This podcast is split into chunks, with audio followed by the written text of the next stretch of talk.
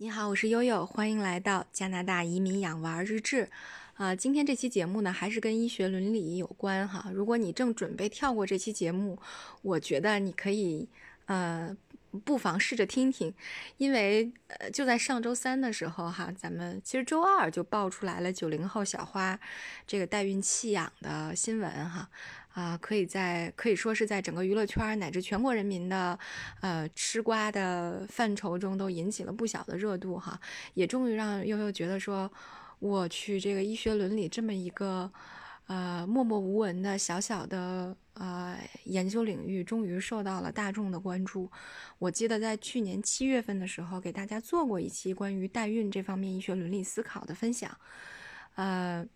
然后呢，在上周三。这篇分享又被拿出来，被很多科学的公众号转载了。当天的，呃，阅读量终于接近了呃一万哈。这几个比较大的知名公号的阅读量终于接近了一万，呃，让悠悠也觉得，嗯，自己呃从业这一年多来，终于被啊九零后小花给带火了。所以呃，大家可以。呃，我建议大家可以多听听我这个医学伦理的相关主题，万一将来再有明星啊又着了道呢，啊又着了另外的医学伦理不同的话题的道了呢，大家可以更加有深度的吃瓜，更加文明的吃瓜哈。所以今天呢，我们想讨论的啊，也是，嗯，娱乐圈的一个这个娱乐圈也属于重灾区哈，指不定拥有今天讨论的这个话题。哪天就又被某个明星爆出了大瓜哈，呃，这次想讨论的是说，呃，HIV 就是这个艾滋病的阳性，那要不要告诉这个患者的家属或者是性伴侣呢？好吧，呃，其实每一个 HIV 的感染或者艾滋病患者在拿到结果的时候啊，估计都要经历这么一次灵魂拷问，呃，我要不要告诉那个他？啊，自己的另一半，如果我不告诉他的话，医生也会告诉他。这是为什么呢？是因为二零二零年的十一月二十五号，新版的云南省艾滋病防治条例经过人代会的审议通过，呃，在今年的三月一号，哈，马上就要正式开始施行了。那么新版的条例关于艾滋病，呃。的告知的相关部分进行了调整，所以特别的引人瞩目啊！特别是哪一句呢？说感染者和病人应该将感染这个 HIV 的事实及时告知他的配偶或者是性伴侣，本人不告知的，医疗卫生机构有权告知。所以该条例一出台啊，在云南这个 HIV 感染的重灾区，乃至是全国范围内啊，再次掀起了关于 HIV 和艾滋病患者隐私权。啊，他们这属于他们的隐私权，但是呢，这回是要和他们配偶的健康权之间形成一个博弈了啊，孰轻孰重呢？这回，那么呃，也就是说，在这次形成的一个伦理上的困境或者说难题呢，有两个，一个是如何确定在什么时间点告知患者的配偶或者是性伴侣，第二个呢，是以什么样的方式告知他们，呃。在我们进行所谓的理论探讨之前，哈，我们可以先给大家，呃，分享两个由真实的案例改变的这改编的这种告知场景的困境啊，嗯，大家可以跟着这个故事来思考一下。呃，第一个故事是这样的，说王奶奶的丈夫是在上个世纪九十年代由于卖血，然后感染了 HIV，然后并于前几年死于艾滋病。他现在呢是和儿媳以及五岁的小孙子一起呢住在村子里，而他的儿子小李呢是在广州务工。然后一次镇卫生院组织村民做这个传染病的免费检测，王奶奶就不想参加，原因呢是第一个她担心与艾滋病有关的这种污名化或者是被歧视，甚至担心儿子和儿媳有可能因此拒绝给他养老。那么第二个呢，因为他没有症状，所以一直有一个侥幸心理。第三个，他认为即使是我知道了我得了这个病，嗯，反正也治不了，所以干脆就别瞎费劲儿了啊。那么，但是呢，他儿子小李却很担心，说万一他的妈妈是感染者呢，也许会传染给自己五岁的儿子，也就是说王奶奶的孙子。所以在儿子的要求下，王奶奶去接受了 HIV 的检测，结果呢就是阳性。但是医生和他的儿子并没有将结果是阳性的这个实情去告诉王奶奶。但是渐渐的，王奶奶自己开始意识到应该是得了艾滋病了。为什么呢？不仅她开始慢慢的出现和正和她的丈夫比较相似的症状，而且她的儿子也再不让她碰小孙子了。啊，这个时候呢，村子里谣言四起啊，村民们都窃窃私语，讨论王奶奶的丈夫啊的死以及王奶奶的病。然而呢，儿子小李对母亲却没有一丝的同情心。嗯，一方面他在烦心父母染病让他丢尽了脸面，另外一方面他也担心自己携带这个这个 HIV，因为他在广州打工的时候与性工作者发生了无保护的性行为，最终儿子小李的 HIV 的检测结果也是阳性，但是他在广州的医生和在老家的可不一样。不断的催促他去告知他的太太、他的妻子，啊，但是小李呢始终在犹豫。负责小李病历的医生也很纠结，啊，尽管他是有责任维护患者隐私的义务的，但是是否应该告知小李远在他乡的妻子呢？如果告知的话，如果给医生自己带来麻烦怎么办呢？这种情况以前也不是没有发生过哟。他曾经向一个患者透露，呃，一个患者的配偶。啊，披露了这个患者，呃，HIV 阳性的状况，啊，为的呢是让他的配偶去进行二级预防，结果他们离婚了，啊，而后呢，这个愤怒的艾滋病患者啊，这个离异的男方威胁要杀死这个医生本人，所以对医生，嗯，在医生看来，这对他来说也形成了一个告知的困境。这是第一个情境哈，第二个情境一讲，大家就觉得哦，这不是前两天在网上这个看的这个狗血案例吗？对对对，这个小赵和妻子小林在结婚的时候呀，按照农村的习俗，交付了巨额的彩礼和首饰啊，花光了所有的积积蓄，办了一场隆重的婚礼。然后呢，两个多月以后啊，这个。妻子就剖腹产下了两个人的这个结晶啊！就在一家人觉得哎呦感情不断升温，小家很幸福的时候，小赵无意翻阅他妻子的病历本的时候，发现他的妻子小林是 HIV 的感染者。于是，在小赵的追问下，小林无奈的道出了他隐藏多年的秘密，就是在婚前他就已经知道自己患病了。一怒之下，小赵就把婚检机构给告了。啊，要求赔偿自己彩礼的损失十万元，以及精神损损损害赔偿两万元啊，并要求和小林离婚。他的理由是，患有艾滋病是属于不应当结婚的疾病的，婚检机构却没有及时发现和制止，存在重大过失。同时呢，侵犯了作为配偶的知情权。针对丈夫小赵提出的诉求，法院是驳回的。啊，原因呢是婚检的结果与后续损失没有直接的关联。嗯，后来就有律师建议了哈，如果要追责婚检机构，那应该是由服务对象的女方小林来提出追责。也就是说，根据艾滋病艾滋病的防治条例的规定，那医疗卫生机构的工作人员是应该把他染病和发病的事实告知本人的。也就是说，婚检机构发现病情应该告知女方，而无需告知男方。那么第二个呢，就是小赵这个男方小赵也是可以维权的，但是他维权的对象不是婚检机构，而是应该是他的妻子。那如果他认为小林隐瞒了艾滋病的行为导致了他们婚姻破裂，他可以主张离婚哈。所以，因为我们讲的是伦理啊，法律方面的我们就不再展开讲了。就这两个案例提出了很多跟医学伦理和社会责任交叉的议题，比如说不同的医生。在处理患者隐私权和亲属健康权之间不同的方式和职业选择，啊，再比如说国家和个人对预防污名化、反歧视化方面的责任，再比如说披露感染信息，呃，以后怎么去鼓励家庭那接受自己的亲人患病的事实。那么，所以呢，我我就想从这么几个维度来给大家。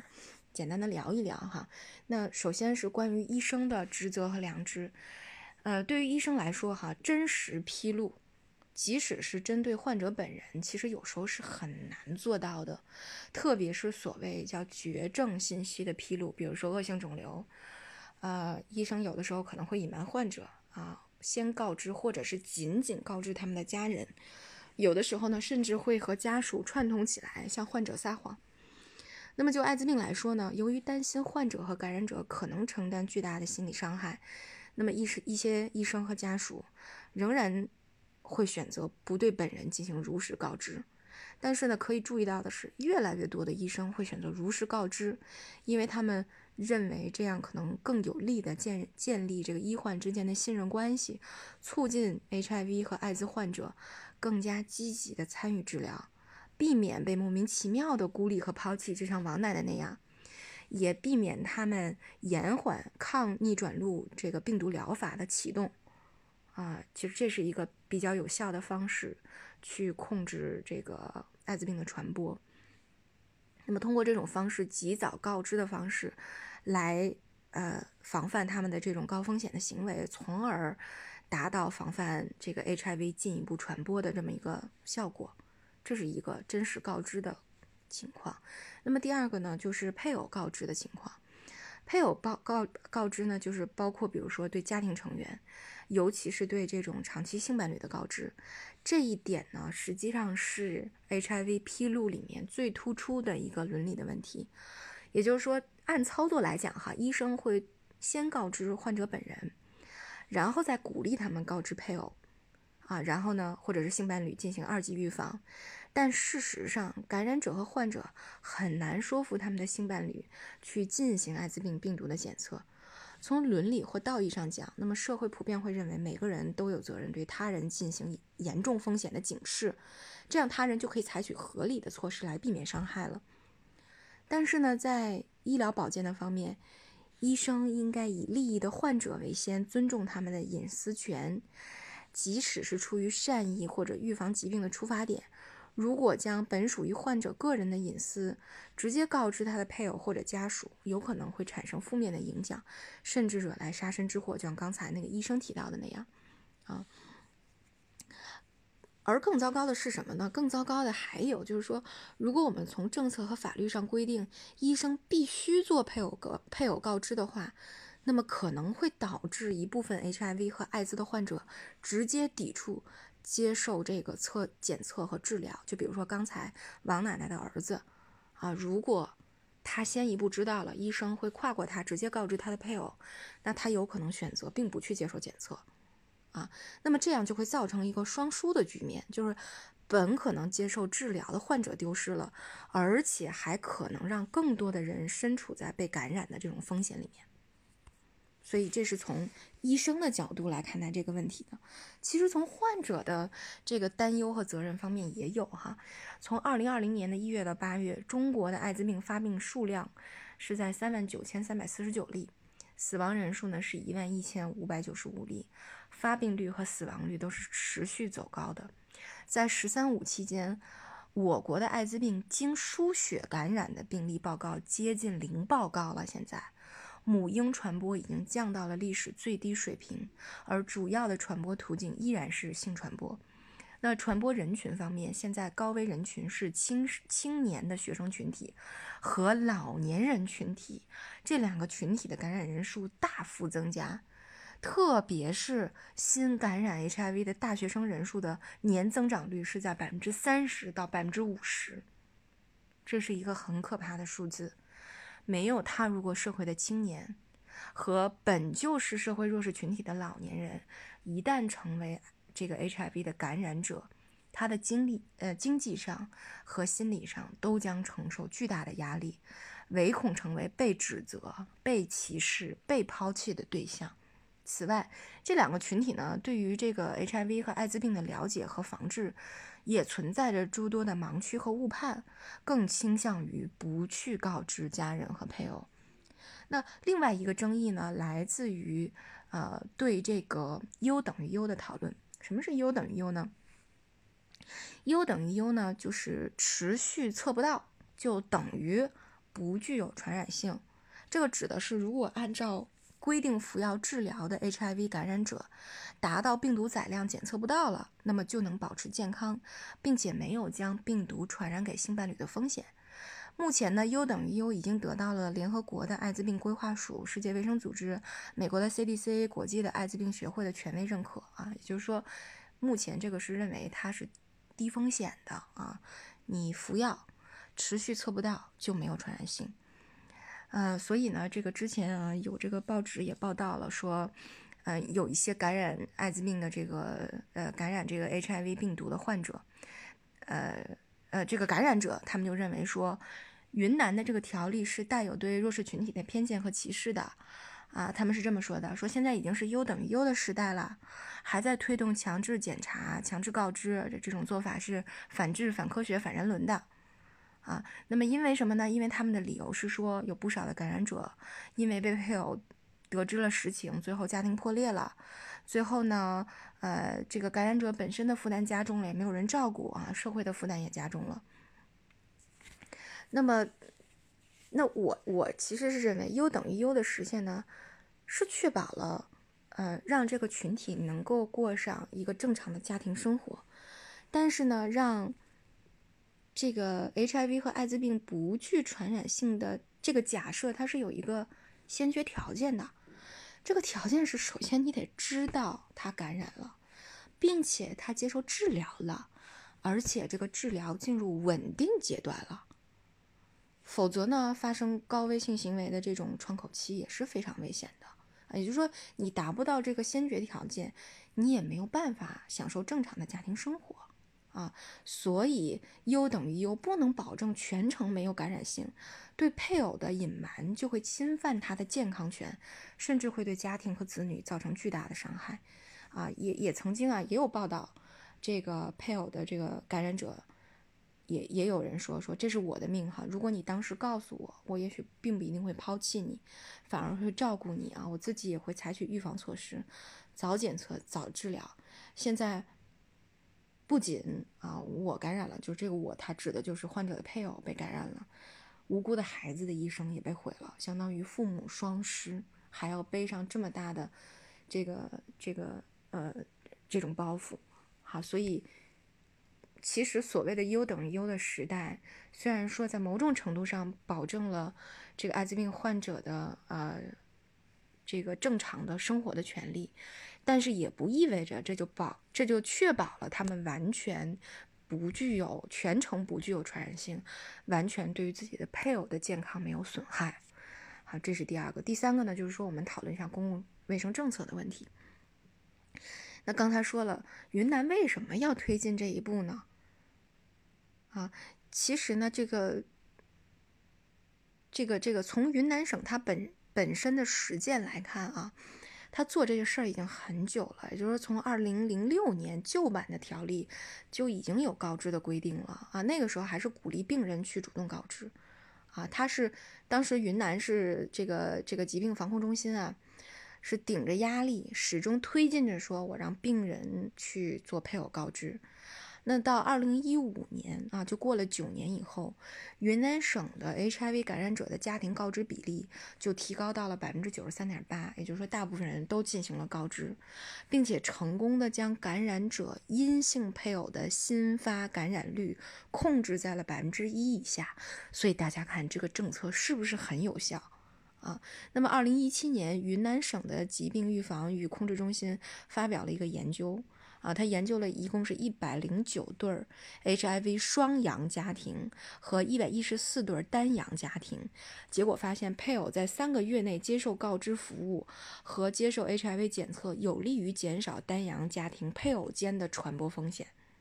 所以正是因为这些显著的成绩，才确保了这个条例，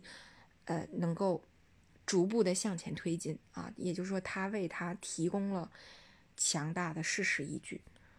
啊，当然呢，我们我们也能看得到哈，因为各地它的这个 HIV 感染和艾滋病的防治措施的宽严程度是不一样的。确实也有感染者为了避免告知配偶，他可能选择去外地检测啊，就像这个案例说的哈，广州的医生苦于无法联系到感染这个感染者在外地的妻子进行告知和预警。那我我也在想说，这是不是提示我们这种 HIV 感染和艾滋病告知和防控？那有没有可能去参观参照这个新冠疫情的防治，在国家层面进行统一的信息管理和告知操作，提高效能啊？这样也可以在更大范围内确保这个公众的健康权啊，减少医生去告知的这种风险。那么，呃，也就是说，这个作为医生个体来说，它减轻了告知的这种心理、伦理和医患关系紧张的压力。那告知的这种鼓励和推行，应该呢也是和相关的这些防治的宣传配合起来，把 U 等于 U 作为鼓励对配偶或者性伴侣如实告知的基础，倡导知情等于健康。那最后呢，我和我的这个医学伦理的团队，我们也做了一个小小的呼吁，就是说，在全世界新发 HIV 和艾滋感染呈下降的趋势下。中国的新发感染率还是在不断的增加的，显著的年轻化趋势在预防和告知上都让政策制定部门和医疗防控部门倍感压力。因此呢，在 HIV 和艾滋患者隐私权和配偶性伴侣健康权的博弈当中，其实更应该旗帜鲜明的摆明立场，就是 HIV 和艾滋病它就是一个传染病，传染病的患者是有责任。通过如实告知、积极参与治疗的有效手段，确保他的配偶和性伴侣以及其他的公众的健康权的。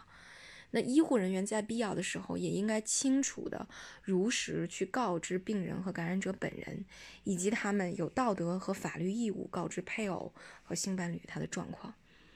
那么在执行层面上，哈，就是我在写这篇文章的时候，我去搜了很多资料，哈，我就发现。嗯，联合国包括世卫组织有很多相关的指引，呃，这些指引有的让我看到泪目。为什么会这样？就是它有的是专门写给嗯感染了艾滋病的儿童的呃监护人或者是父母，应该如何向自己的孩子披露你感染了艾滋病啊？当然也包括了患者怎么向他的配偶去。呃，进行告知的这种指引啊，所以有了更多的指引呢，或者说我们可以根据中国的国情，做一些更符合感染者群体特点、更具体的一些实操的告知指引。那么通过这些东西的出台，去规范啊，规范的去指导患者、感染者、医护人员进行告知。那么，确保公众健康为目的，尽可能的去保障这个 HIV 和艾滋病患者的隐私权啊，所以希望这一天能够早日来临吧，然后也能够在呃中国这种独特的压力之下，能够更好的啊，在保证公众健康的这种大的目目标下，呃，尽可能的去保证艾滋病患者他们的正常生活哈。所以，鱼和熊掌在某些前提下不可兼得。呃，也希望这个就是大家在无论是吃瓜还是遇到了啊朋友呃同样的这种情境的时候，大家呃知道该怎么做。其实我特想我我记得以前好像在某一期节目里面也提过哈。就是为什么要做医学伦理？就是可能有的朋友们反馈说，哎，你你这个节目的内容和我们这个加拿大移民养娃日志没有什么太紧密的关系哈，我们就想听加拿大的事儿。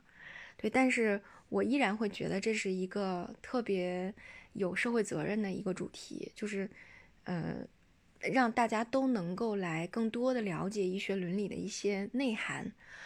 呃，在我们看到，呃，越来越多的一些医学伦理，呃，冲突和现象的时候，我们能有一个更加理性的视角，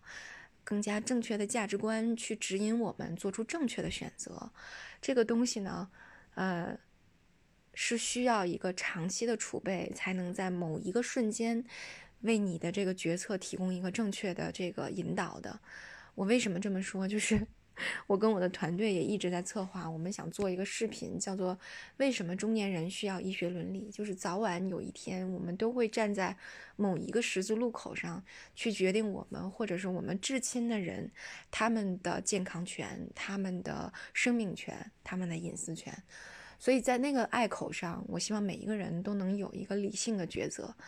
呃，做出对自己、对公众、对家人。都能更好的一个选择，这就是为什么我我觉得可能有的时候这个话题听起来会有点，呃，不那么轻松，或者说和这个节目没有什么相关，但是我依然特别希望能通过这个平台，让这方面的思索能够传达给更多的人。嗯，好吧，今天就啰嗦到这儿哈，我们这回讲了这个艾滋病的这个知情权的问题，告知的问题。呃，下一个论点呢，就是下一个议题，可能就是医学伦理的议题，应该还会围绕在告知啊这个这个内容上，好吧？那今天呢，我们的节目就到这里，感谢大家的耐心，感谢大家对医学伦理的关注哈，呃，感谢九零后小花，终于给了我们一个见到阳光的机会，嗯，好吧，今天就到这里，祝大家晚安，我是悠悠。